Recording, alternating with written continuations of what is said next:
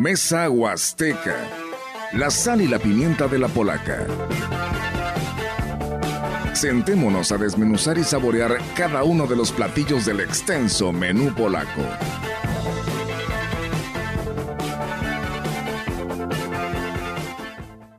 ¿Qué tal? Muy buenos días. Nos da muchísimo gusto saludarlos desde la cabina de CB La Gran Compañía aquí en Londres y Atenas, a través de la señal del 98.1 y a través de nuestro Facebook, eh, la página Se ve la gran compañía, Grupo Radiofónico Quilas. Nos da muchísimo gusto eh, que nos esté sintonizando en esta edición número 105 del programa Mesa Huasteca. Hoy tenemos un invitado muy especial. Vamos a hablar de un tema que nos eh, compete a todos, principalmente a los que somos padres de familias con hijos en proceso de adolescencia, con niños pequeños que están cambiando a este proceso y que es necesario que platiquemos y le demos algún pues seguimiento a las situaciones que se han generado en Ciudad Valles en otros estados con respecto al comportamiento de nuestros hijos adolescentes ahora que terminó la pandemia y que se volvieron a incorporar a la vida colectiva. Eh, a saludar esta mañana a Orgalida Rivera, que ya viene desde Noticieros junto con Rogelio, y los saludo esta mañana. ¿Cómo están? ¿Qué tal, Ofelia? Buenos días y buenos días a nuestro compañero Rogelio y a todo nuestro auditorio a nuestro compañero Roberto con esta transmisión a través de Facebook Live. Muchísimas gracias y a todos ustedes que hoy nos siguen. La verdad que es un tema muy interesante esto de la descomposición social que tenemos en nuestro país y que pues bueno, hoy los padres de familia no les queda otra que salir a trabajar y esto también está pues provocando esta, esta situación que estamos viviendo. Así que le invitamos a que no le cambie. Rogelio, pues nuevamente buen día. buenos días. Buenos días, quería hablar yo sin micrófono, pero aquí estamos ya afortunadamente. Y sí, eh, aprovechando precisamente que estamos en Cuaresma y que viene una semana muy importante y que tenemos también la fortuna de escuchar los lunes parte del mensaje que el señor obispo vierte en las homilías de los domingos. Hoy afortunadamente aquí lo tenemos y invitamos al público a participar para que pregunte y nos haga llegar también sus comentarios en relación precisamente a su presencia y a lo que él nos pueda comentar. Efectivamente, hoy en esta cabina se encuentra con nosotros Monseñor Roberto Jenny García, él eh, es el obispo de la diócesis de Ciudad Valles y por supuesto pues nos da muchísimo gusto saludarlo. Monseñor, bienvenido. Buenos días a todo el auditorio, también Olga, Ofelia, Rodrigo, Roberto, Rogelio, Roberto, gracias por esta invitación también a la gran compañía y la oportunidad de tener un diálogo con ustedes. Bueno, hoy es un tema para el que invitamos especialmente al obispo y es porque nosotros en el seguimiento que damos a las actividades de la Iglesia Católica nos damos cuenta que tiene muy buen conecte con los jóvenes, hay muy buenos mensajes por parte de eh, Monseñor y hay eh, que analizar una situación que se ha generado y insistimos, se ha visto más marcada después de la pandemia, después de estos dos años que estuvieron prácticamente aislados los jóvenes o en actividades muy eh, pues encerradas por las cuestiones de salud. Vemos unos jóvenes con conductas muy extremas y eso nos preocupa y es importante que los padres de familia nos tomemos el tiempo, suspendamos un poquito las labores del trabajo y volteemos a ver a nuestros hijos porque algo está sucediendo con ellos. Monseñor, ¿cuál es la, el punto de vista que ustedes tienen con respecto a esto? Sí, e, efectivamente, la, pandemia ha sido un parteaguas en, el desarrollo de nuestra cultura, de nuestra sociedad. Eh, muchas cosas se detuvieron, pero también muchas cosas se aceleraron. Eh, por ejemplo, todo esto de las clases online, del uso de las redes sociales, se aceleró de una forma impresionante. A lo que se visualizaba que iba a suceder, pues aumentó. Y, ahora la recuperación de muchas cosas que se perdieron o se detuvieron, pues también han, han acelerado la vida de las personas que quieren pues recuperar su actividad económica, sus actividades sociales. Entonces creo que estamos en una etapa importante en donde también tenemos que hacer algunos saltos, detenernos, cuando vemos que hay algunos signos, unos focos rojos de cosas en las que tenemos que poner una especial atención. Y efectivamente las problemáticas que tienen que ver con, con los niños, adolescentes, jóvenes, son importantísimas porque eh, los adultos tenemos que estar, eh, además de indicando el camino y recorriéndolo justamente y como debe de ser, pues tenemos que ir reflejando todos los, los valores y las cosas positivas que queremos eh, en, la, en, el ejemplo a los, a los jóvenes, a los niños, y cuando vemos conductas que son preocupantes para, las, para todos, pues sí tenemos que detenernos, analizar y de una manera, pues hacer una autocrítica de ver si nosotros podemos o debemos de hacer algo más específico para poder hacer que situaciones como las que se han dado en las noticias últimamente, pues dejen de darse y sean más las noticias positivas que recibamos. Así es, eh, señor obispo, a mí me gustaría preguntarle, eh, sé que pues la diócesis de Ciudad Valles pues tiene todos estos grupos de pandillas que les llevan mensajes positivos a todos ellos y que se hacen buenos niños y jóvenes. Eh, ¿A ustedes les ha llegado el, el padre de familia desesperado, ayúdenme con mis hijos, no, ya no puedo con él, tiene una rebeldía? ¿Se canalizan ahí con usted? cómo le piden la asesoría para poderlos llevar adelante y ser ejemplo, que en su momento ellos dicen, ya no puedo con mi hijo. Sí, definitivamente a, los párrocos, a los sacerdotes, a un servidor, pues no, no falta quien, eh, un, padre de familia que se acerque preocupado por no saber cómo manejar alguna situación con su hijo adolescente.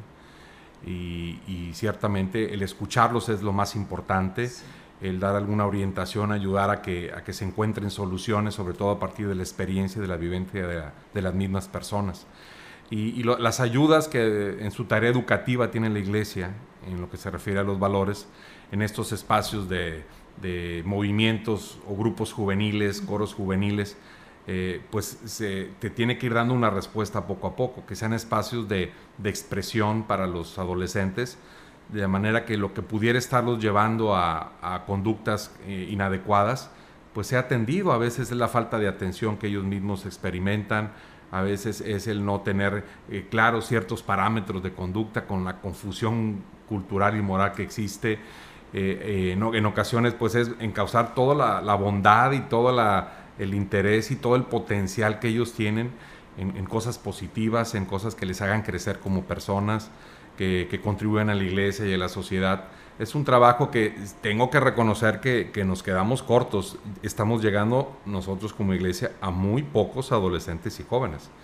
Es una tarea pendiente, son, son demasiados pocos a los que estamos llegando y, tenemos que, alcanzar a un poco más. Tenemos que, crecer en, ese, en esa búsqueda de ser parte de, ese, de ese entorno de crecimiento y de, de maduración de los, niños, adolescentes y jóvenes para influir positivamente.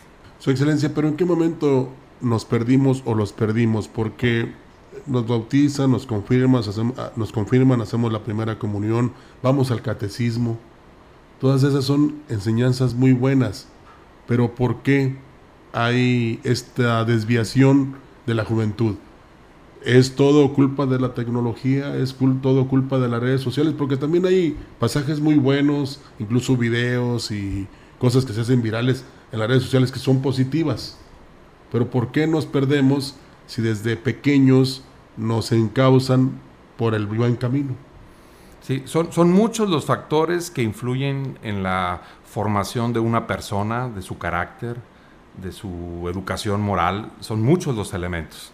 Para algunos es muy fuerte y, casi predominante lo recibido en casa, en su familia, eh, pero también por supuesto lo que aporta la escuela, lo que aportan los grupos de amigos, lo que aporta la iglesia, lo que puede aportar también el, ambiente cultural que se vive, las circunstancias así muy eh, contextualizada en la que se desarrollan las diferentes etapas de la vida, todo eso nos influye.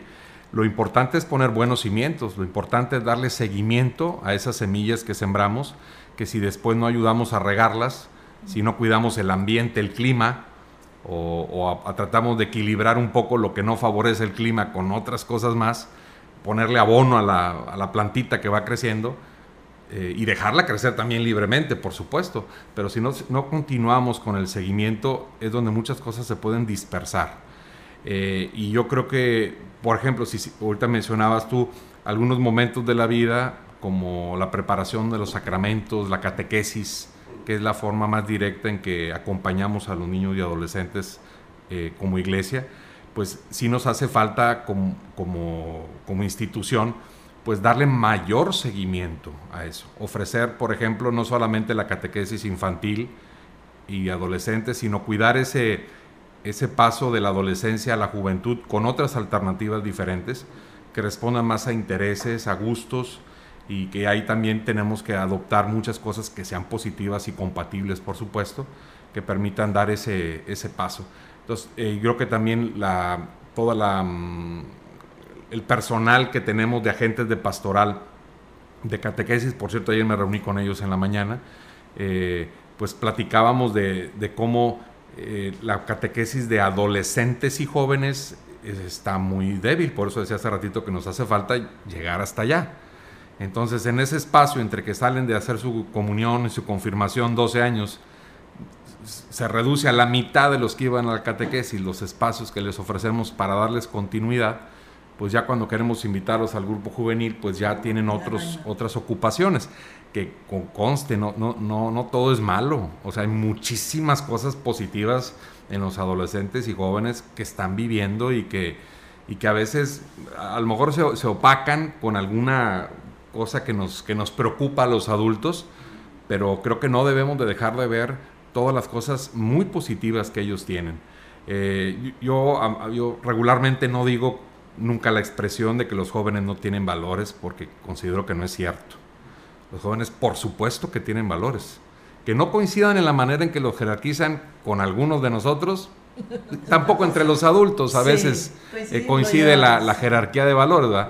Entonces que no nos extrañe que ellos si no tienen referencias, si no tienen sobre todo nuestros ejemplos, menos y se sienten más dispersos. Ahora sí vivimos a nivel mundial, a nivel México, eh, un relativismo tremendo en todo, un relativismo en lo que es bueno y malo, lo que es verdadero y falso.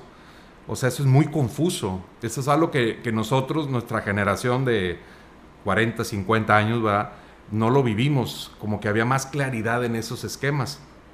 Hoy un adolescente, un joven, en la televisión, en las redes, en su misma casa, en su misma escuela, parece que todo se vale, parece que no, no, es bueno decir esto sí y esto no, como que hay una exaltación exagerada de la autonomía, se habla de libertad y de derechos, pero no de responsabilidad y deberes.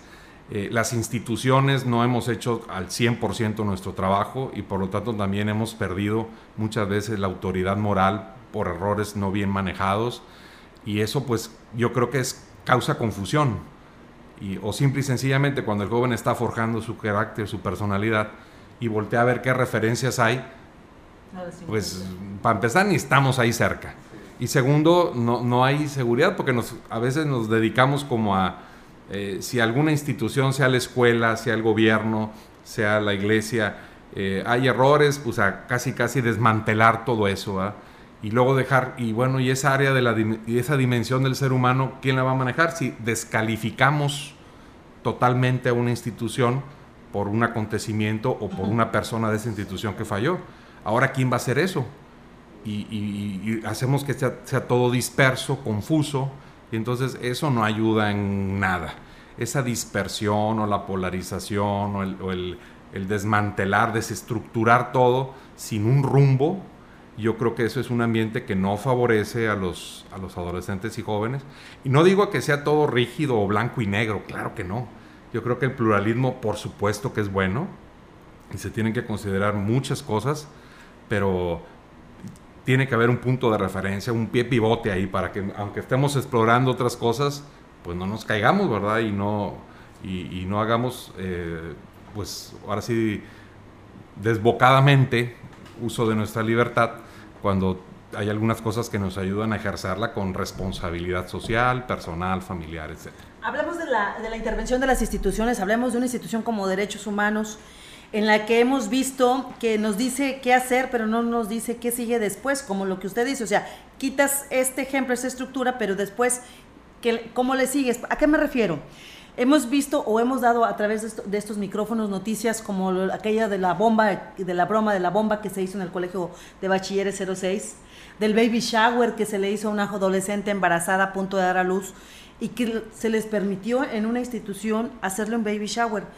No juzgamos la vida del adolescente, juzgamos la actuación y la falta de interés por parte de los profesores en el sentido de que ese tipo de cosas no deben de darse en una institución educativa no están para celebrar baby shower las jóvenes embarazadas, están para implementar programas de prevención que no les que, les permita a ella tener otras alternativas para no truncar su vida. Porque un hijo es una responsabilidad muy grande y su vida no va a volver a ser igual. Hablamos de jóvenes que fueron sorprendidos teniendo relaciones sexuales en un salón. ¿Y dónde estaban los maestros? Porque ellos se sienten con la libertad y la confianza de poder hacer un acto de ese tipo eh, entonces no hay un respeto a la institución, no hay un respeto a la figura de los maestros y tampoco hay una consecuencia, porque dice derechos humanos, lo estás revictimizando, si tú le vuelves, a, lo castigas, lo expulsas o le haces alguna situación de castigo, y entonces el joven genera confianza y vemos lo que sucede actualmente, que no hay respeto a las instituciones, que oyen hablar de la iglesia y piensan que los van a sentar en una banca y les van a dar una Biblia para que la lean. ¿Cómo, ¿Por dónde empezamos? ¿Por dónde empezamos a recomponer? ¿Y quiénes tienen que hacerlo, Monseñor? Bien, creo que todos tenemos que colaborar. Si todos contribuimos al caos, yo creo que todos tenemos que ayudar a, buscar cierto orden, mucho más flexible que algo rígido que impermita la libertad y, la responsabilidad de todos. Pero yo creo que sí podemos todos eh, aportar algo desde nuestra trinchera y en la mejor colaboración y coherencia con otras instituciones. Yo creo que hay valores universales como el respeto, la dignidad, el derecho a la vida, el derecho a, la libre expresión, son valores universales que ya hemos ido reconociendo y que raro, es que una institución no los reconozca. Y yo creo que son a veces esos puntos de encuentro para hacer sinergia y, enfrentar problemáticas. Sí, ciertamente unas muy concretas, pero también esto de volver a, ofrecer esos parámetros, esa, ese contexto para que los jóvenes, los adolescentes, pues puedan eh, seguir desarrollándose eh, no solos, no crecer como la hierba, ¿verdad? Sino eh, acompañarlos. Yo venía pensando, precisamente, recordando la invitación que me habían hecho para el tema de este día, venía pensando en cuatro posibles eh, acciones o actitudes que yo como iglesia pienso que, podemos adoptarlas institucionalmente, pero creo que también puede ser aplicable para lo que pueda hacer la familia, lo que pueda hacer la escuela, lo que pueda hacer el gobierno. Yo pensaba en cuatro cosas. Primero, asegurarnos de que hay una valoración positiva de las personas. A lo mejor no de acciones, de sus acciones, no, de, las personas. Valorar adecuadamente y positivamente a los adolescentes y jóvenes. No descalificarlos, no, no definirlos jamás como si, fuera como si fueran un problema. No, no. Entonces, una valoración positiva del niño, adolescente y del joven. Segundo, la importancia de, de un acompañamiento. Se trata de estar cerca, se trata de, estar presente con ellos, no sofocándolos, ¿verdad? Ni sobreprotegiéndolos, pero sí enterarnos, saber. Y, y tiene que ver eh, mucho la edad, el contexto en donde está.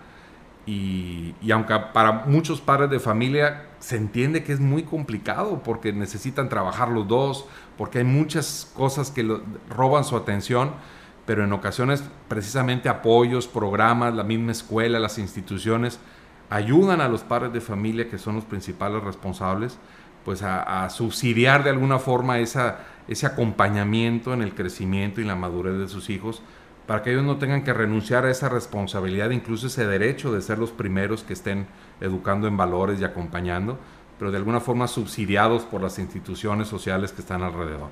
Entonces, lo primero es la valoración positiva de ellos, segundo es el acompañamiento, donde se comparte también la vida, por cierto, porque a veces hacemos juicios muy temerarios de que todo lo que ven son puros mugreros, la música que escuchan no sirve para nada, todo, unas descalificaciones de cosas que a veces ni siquiera nunca hemos visto.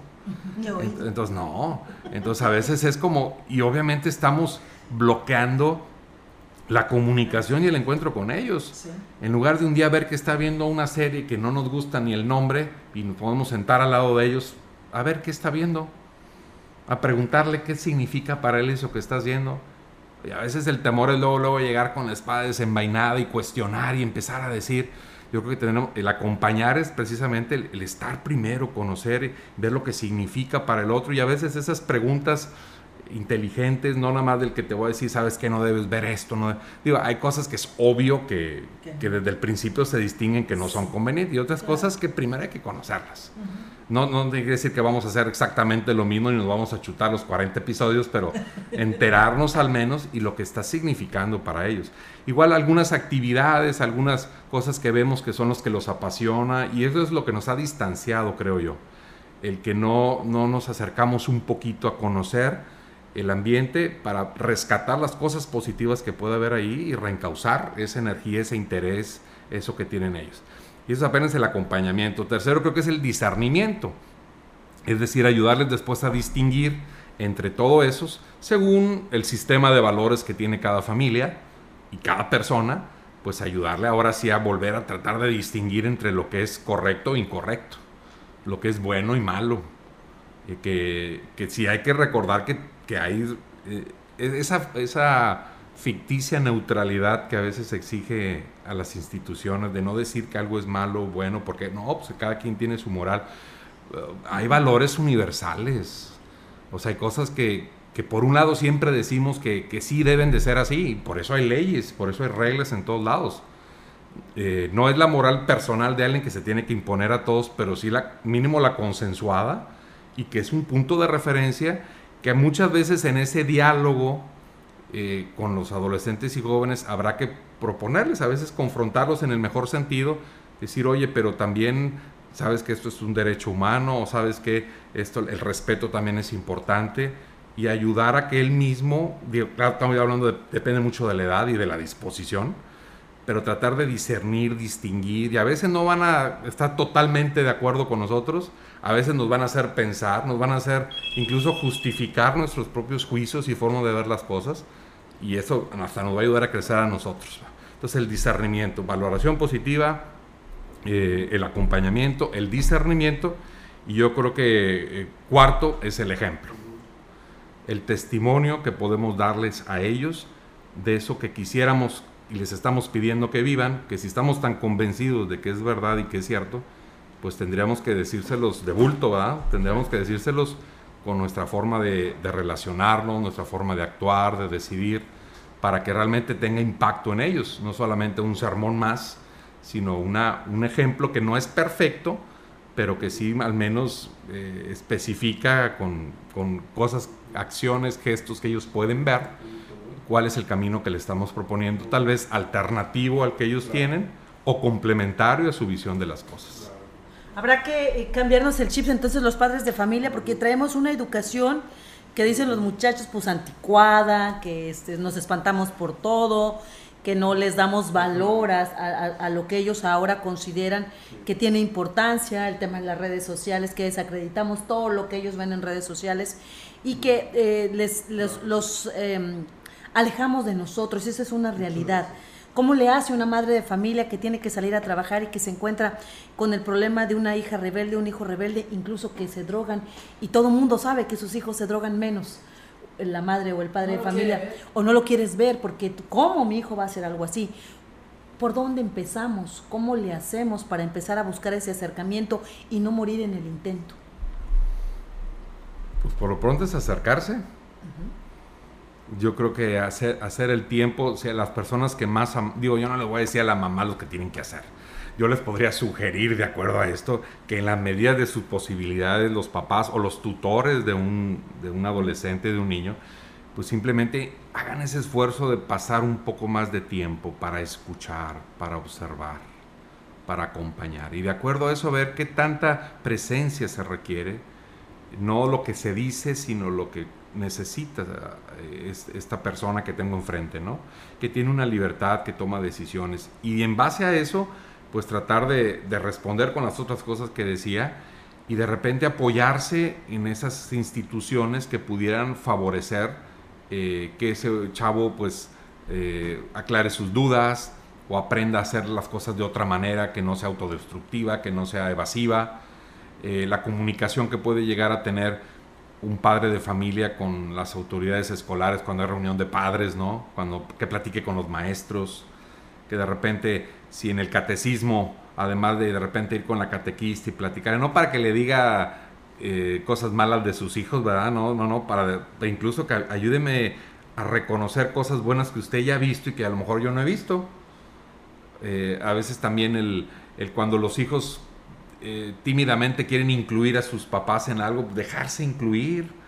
Hay quienes de plano no, y lo último que quieren es que se aparezca por ahí en su casa, pero hay otros que sí. Entonces, aprovechar esas oportunidades, hacer el esfuerzo. Eh, a lo mejor una temporada va a tener que ser más intenso, pero yo creo que valdrá la pena.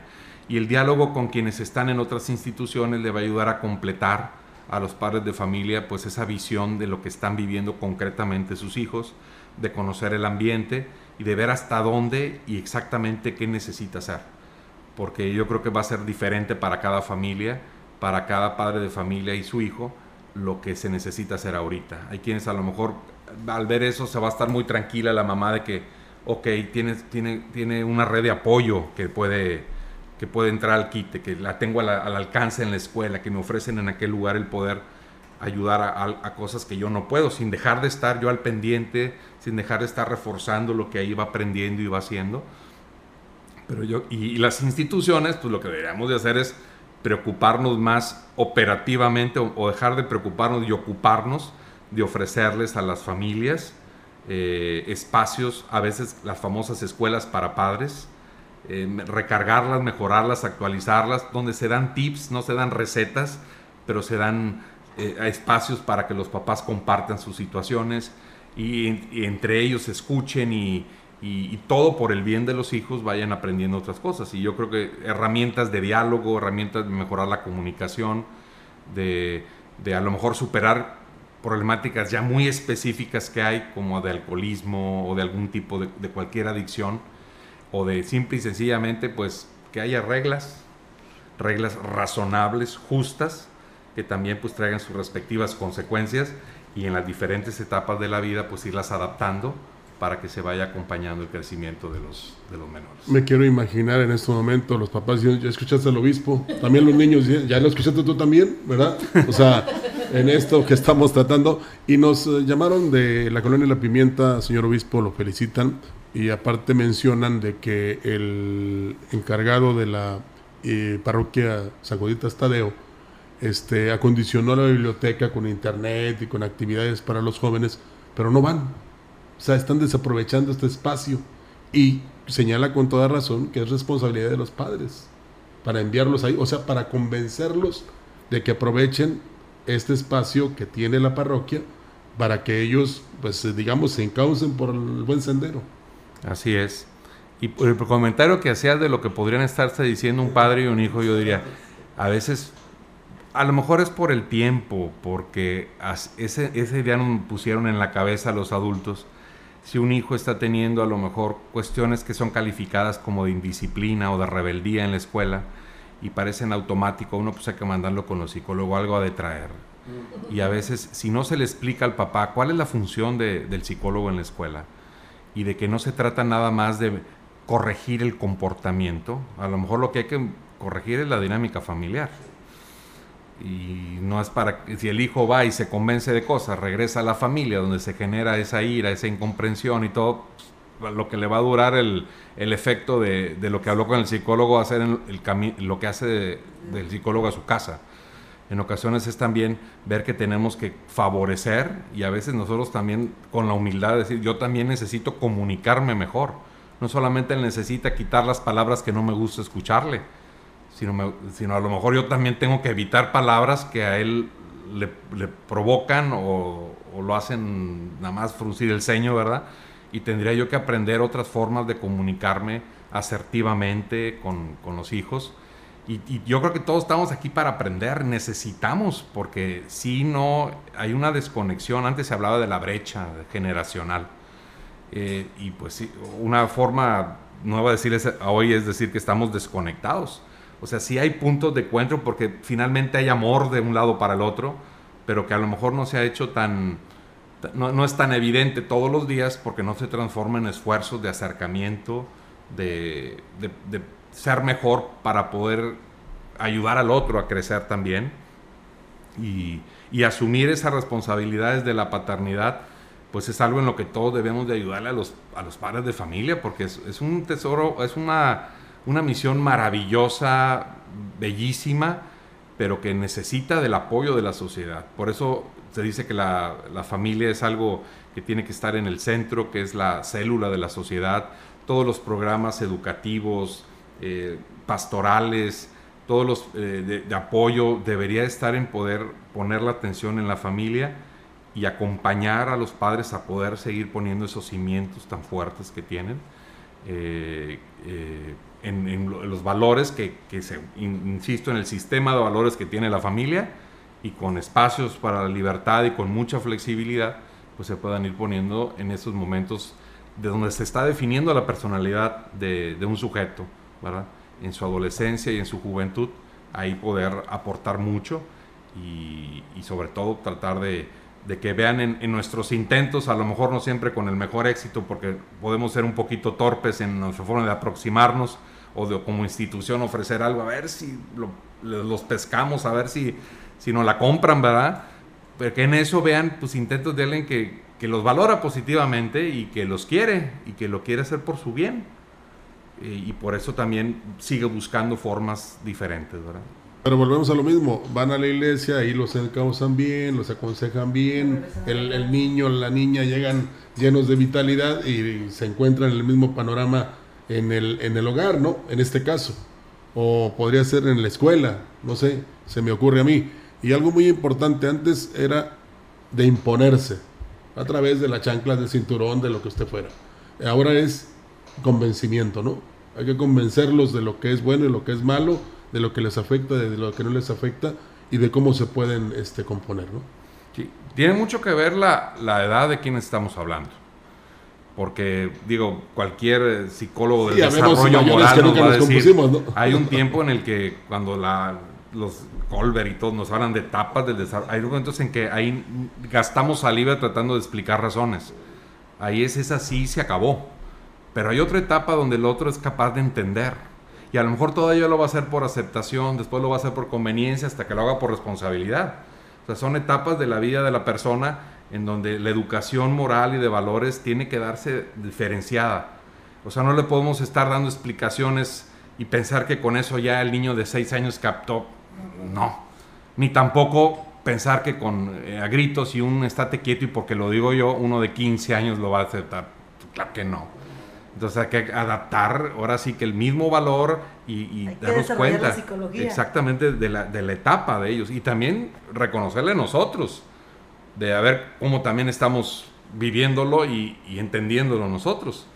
Entonces sí, sí es importante el, considerar también las etapas de la vida de los hijos, que a veces también en la misma casa vive un niño pequeño, sobre todo ahorita que de repente se da que hay familias compuestas, ¿no? Hay hijos relativamente pequeños y otros más adultos. Y se da aquello tan fácil de que las reglas no son iguales para todos.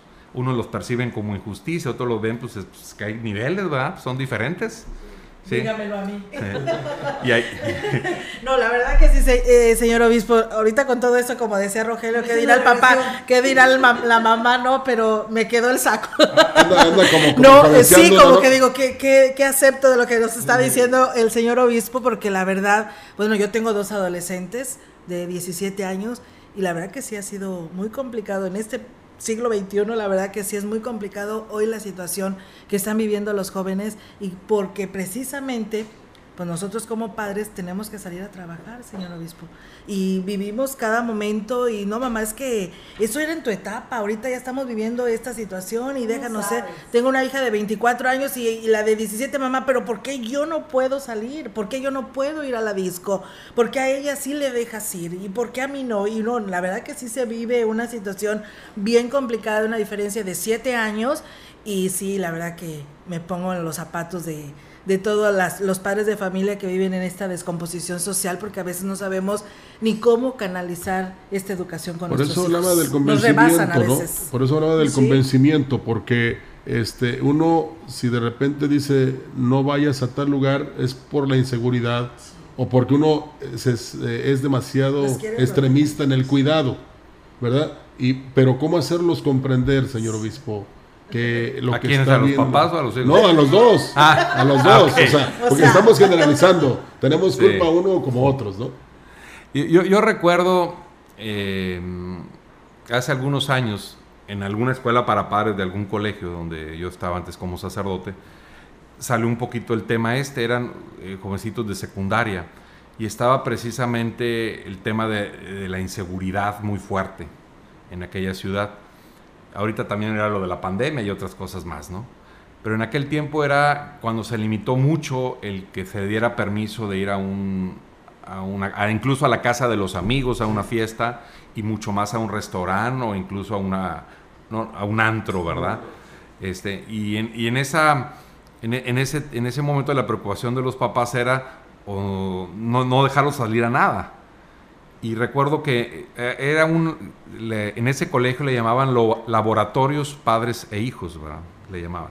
Porque el tema se daba con papás y con hijos presentes. No era un, un rollo para los hijos y otro para los papás. Se planteaban las situaciones, luego hablaban entre ellos, terminaban hablando papás, hijos, como para empezar un diálogo que tenían que continuar. Y el asunto era esa, esa negociación a la que de repente llegaba el papá y el hijo, pero después de haberse escuchado mutuamente. Porque no solamente por lo aquello de las etapas, también del contexto y de cómo han cambiado las cosas. Un recuerdo que uno de los jovencitos decía, es que mi mamá quiere que yo llegue a las 11 a las 11 empieza la fiesta. Sí, sí. Así es. Y, y, antes, a lo mejor, pero la mamá dice, no, pero en, tiempo era a las 9. Ah, sí, ah, pero los, creo que los tiempos han cambiado, ¿verdad? Así es. Entonces, eso no quiere decir que ahora ya las reglas, las costumbres nuevas, ahora tienen que convertirse en reglas. No, no, no, no, no, no. Porque también, pero sí, eh, pero no te puedes ir sin permiso. Y tienes que decir dónde estás y, exactamente que nada la información porque eres, un menor de edad. Y además, ah, ya, ya otras veces no, no fuiste responsable en decir la hora que ibas a regresar. Entonces es todo ese ver qué está dispuesto a hacer el hijo para someterse a una regla de sus padres, que, que está procurando su bien, que está provocando el orden, que considera también el contexto.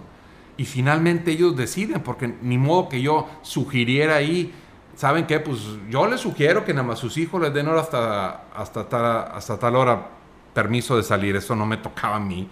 Ni creo que ni hay algo que sea igual para todos, sino algo a lo que tienen que llegar con sus hijos. Sin olvidar que ustedes son los papás. Eso significa no solamente que tienen autoridad, sino que son responsables. Entonces necesitan estar con ellos y a veces persuadirlos, convencerlos y justificar el por qué no o por qué sí y eso con ajustable a lo que el otro hijo pueda responder, a, lo que, a, la, responsabilidad que el hijo ya pueda tener, porque depende de dónde la fiesta y con quién va y, las historias que se han hecho, ¿no? Y, eso, y a veces era el tema también de que cuando estaban papá y mamá, los dos tenían criterios diferentes. Y cuando más confusión e inconformidad había en el hijo, era porque los papás no se habían puesto de acuerdo. Entonces él sabía, él y él, unos manejaban muy bien eso. Esos permisos se los pedían al que le decía más que sí, aunque el otro luego venía con las padres envainadas. Entonces era el asunto de, ¿saben qué papás? Antes de hablar con su hijo, hablan entre ustedes, pónganse de acuerdo, cada uno tiene su historia familiar, cada uno también tiene sus criterios y traten de unificarlos. Y cuando hablen con su hijo, ya, ya se hayan puesto de acuerdo ustedes. Sí, sí es cierto. Sirve que ahí purifican y si alguien estaba haciendo exagerado, pues le baja tantito. Si alguien estaba haciendo demasiado barco, ahí se ajusta. Y es el criterio que como papás tienen que tener con el hijo. Y luego, pues, y los que no son papá y mamá, bueno, pues a veces está la que, el otro adulto que ve es la abuelita, ¿va? Pero hay tantas variantes, de manera que no creo que haya posibilidad de hacer una lista de cómo deben de ser, ni nadie debe atreverse a hacerla pero sí a, crear las condiciones para que pueda haber diálogo, comunicación, acuerdos, sin olvidar el papel importante de los padres como autoridad y como responsable. Sí, que no, se vaya, que no se vaya la responsabilidad. Una, la otra, es que es bien sencillo, dile a tu mamá, no, dile a tu papá. Y, y, luego, cuando hay un problema, te dije para qué lo dejabas ir. y, viene de papá y mamá, ¿eh? no, no, es parejito. Y luego el niño, ah, pues como ustedes no se ponen de acuerdo, pues yo me voy.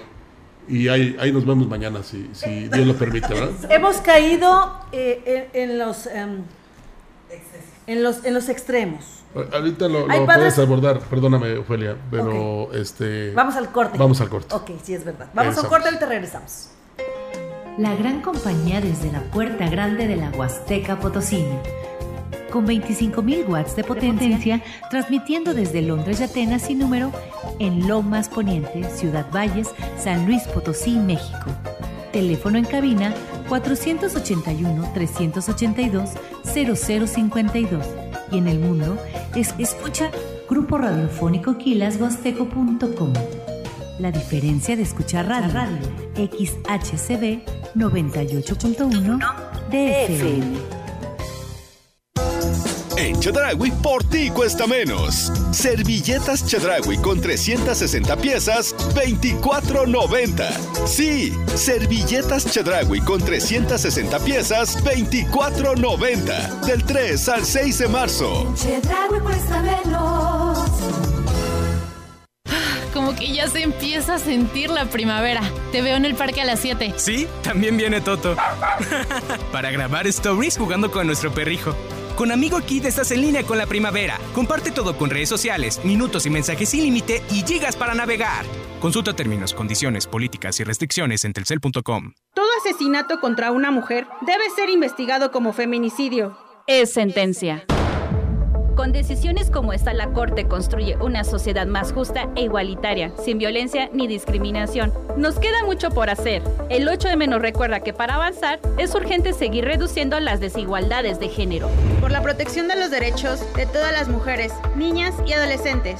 Suprema Corte, visítanos en scjn.gov.mx diagonal 8M en su hogar o negocio Carnes Gucci. Calidad de exportación a su alcance y al mejor precio. Molida, picada para tacos, cecina, arrachera, cortes finos, deshebrada y más en porciones al menudeo. Y piezas base por caja para su negocio. Sucursales en Río Verde, Tamuín y cuatro direcciones en Valles. Consume lo nuestro. Consume Carnes Gucci. Naturalmente la mejor. En Chedragui por ti cuesta menos la cuaresma. Filete de pescado tilapia 95 pesos el kilo. Del 3 al 5 de marzo. ¿Necesitas hacer una quema controlada? Si el terreno tiene pendiente, construye de antemano una zanja en la parte más baja para atrapar las brasas que rueden. Cuida nuestro entorno. Es por tu bien y el de la comunidad.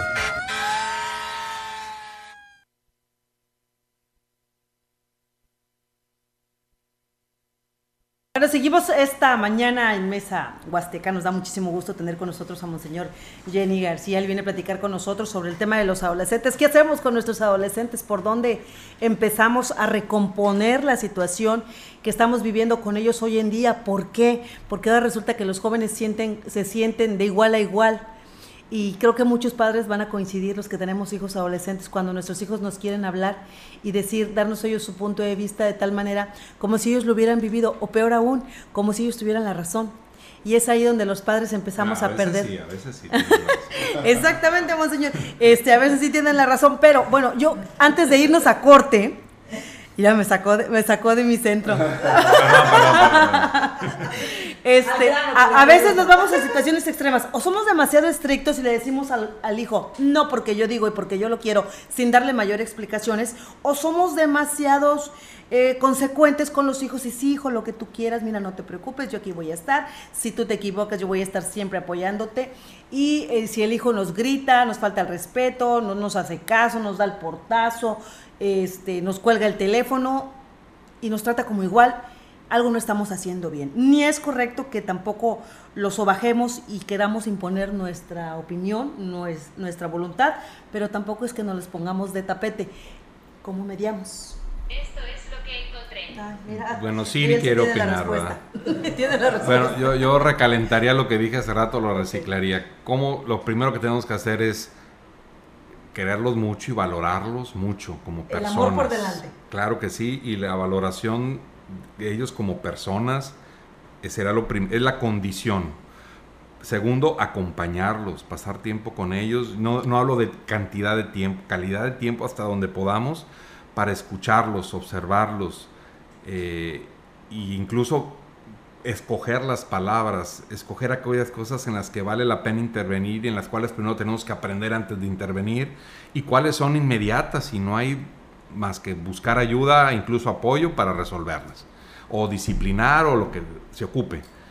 Eh, y tercero, lo que deseamos también después de acompañaros, ayudarles a discernir.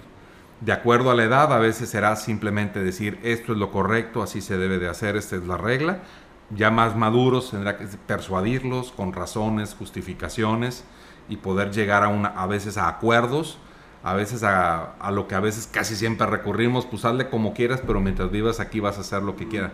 No conformarnos con que obedezcas, sino poco a poco, si estamos tan convencidos y se supone que tenemos la mayor parte de la razón, pues tratemos de convencerlos, ¿va? Y, cuarto, pues finalmente tratar de proyectar lo que estamos queriendo enseñar con nuestro ejemplo. Porque si no, dirá la, diría las abuelitas, las palabras convencen, el ejemplo arrastra, ¿no? Y, ciertamente los ejemplos llamativos, porque un, valor importantísimo que yo, por ejemplo, veo en los adolescentes y jóvenes es que son, es la autenticidad. O sea, el decir lo que piensen, lo que sienten, como sea, uno lo entiende como grosería y rebeldía. Pero es un valor, la autenticidad. Que tienen que modelar y saber dónde, cómo, cuándo y las palabras y combinarlo con asertividad es cierto. Y que también considerar valores universales es verdad. Pero la autenticidad es algo que no solamente ellos valoran mucho, sino que también nos reclaman mucho a nosotros. Que decimos una cosa y hacemos otra. Y eso nos estamos a nosotros mismos desautorizando muchas veces. Y me refiero en el presente, porque a lo mejor si son cosas que hicimos en el pasado, pues hasta son experiencias, decir, decimos, pues precisamente porque yo ya lo viví, ya entendí la lección y ya lo estoy viviendo diferente, te lo digo. Pero si, si sigue siendo la contradicción lo que te estoy diciendo del día a día, que en el tema de las mentiras, con el tema del respeto a los demás, eh, si a él mismo al momento de estarle diciendo le faltamos al respeto como ser humano, no como, como hijo, ¿verdad? Y, el, otro extremo, por supuesto, es el, que para que no me diga nada, para no caerle mal, para que ya no me considere su amigo, cuando pues es su papá y su hijo, no su amigo. este, y, y, que a lo mejor algunos dicen aquellas frases matonas, no, pues es que es mi trabajo, mi trabajo es educarte. Bueno. Esta no es una democracia. para quien tiene miedo a eso, eh, o a que le echen en cara su pasado, o que lo desarman con decir, si ya me contó mi abuelita cómo eras tú también, pues y ya con eso ya, este, como que claudican a educar ahora, ¿verdad? Y no decir, no, a lo mejor te hace, es esa, eh, ese reclamo te hace que lo digas de forma más humilde. No tan arrogante como si tú tuvieras un currículum impecable, y, pero con la experiencia y, con la humildad suficiente para no hacerte el, que tú nunca has roto un plato, si ella hasta lo sabe o te está viendo, pero será otra forma en que se lo plantees. Y como decir casi, casi, tú, lo tú tienes que respetar en esto y yo sé que tengo que respetar en estas cosas. Tú tienes que estar en esto y yo en esto.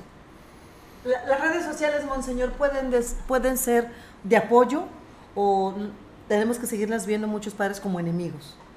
¿Podemos apoyarnos en ellas? Claro que sí. Sí. Bueno. El uso que le demos a las redes sociales va a definir mucho eh, el, comportamiento. nuestro, nuestra forma de pensar. Eh, no son malas en sí mismas. Los contenidos son los que a veces pueden ser eh, que, no, que nos gastan de más el tiempo que debemos de ocupar otras cosas pero también tienen sus aspectos recreativos, también puede tener su forma de, se puede difundir la cultura, se pueden difundir los valores, hay que tener cuidado cuando difunden odio, cuando difunden eh, cosas que abiertamente van contra valores universales, pues tendríamos que estar atentos, ¿verdad? Pero, pero no hay forma de no tomarlas en cuenta. Y menos si queremos conectar y educar a un adolescente, un niño, pues llévatelo a una isla desierta donde no haya wifi. Pero mientras haya wifi, hasta cuando está hablando contigo, él está conectado, está todo el tiempo conectado. Y, a, veces uno pudiera que decir, no, pues que el celular lo ve como el máximo enemigo. Y a veces uno se puede eh, enojar mucho porque es que no, no lo suelta y todo, lo lleva para todos lados y parece ser el centro de todo el celular. Pues lo que pasa es que ahí trae todo. Tú, traes, tú tienes guardado allá tu directorio telefónico, tu álbum de fotos, tienes guardado ahí los cassettes de música que te gustaban tanto. Tus discos. Eh, o sea, muchas cosas allí. Él los trae en un solo lugarcito, por eso lo cuida tanto. Ya, esas cosas tú las tienes ahí, nadie me agarra estas cosas, ¿va? O sea, ciertamente deberíamos trascender a, lo, a las cosas antiguas y nuevas y, y preocuparnos por las personas. Pero tenemos que entender que no puede desatenderse y desconectarse del mundo si todos sus amigos, eh, un canal de comunicación está en las redes sociales y que es inevitable y que decíamos al principio, la pandemia nos ha forzado, nosotros decíamos, ay, algún día viendo los supersónicos, algún día vamos a hablar con alguien en una pantalla así en tiempo real, una videollamada, algún día y añorado y no lo veíamos mal, pues ahora lo, lo, lo tienen nos caería gordo y estaríamos diciendo, no, que los muchachos ahora... Y en la pandemia, ¿a poco no nos sirvió para recibir clases, para ir a misa? Entonces, entonces, no es malo en sí mismo. El asunto es... Eh, lo, lo, primero son las personas. Entonces lo primero es que, que, que puedan percibir con nuestras actitudes que, que, los valoramos, que los queremos acompañar, que en su momento, porque es nuestro deber, ayudarles a discernir según su etapa de edad y pues estar ahí con ellos para, para cuando toman decisiones poder también respetar y, y, siempre darles el mejor ejemplo de lo que quisimos que ellos consideraran como alternativa.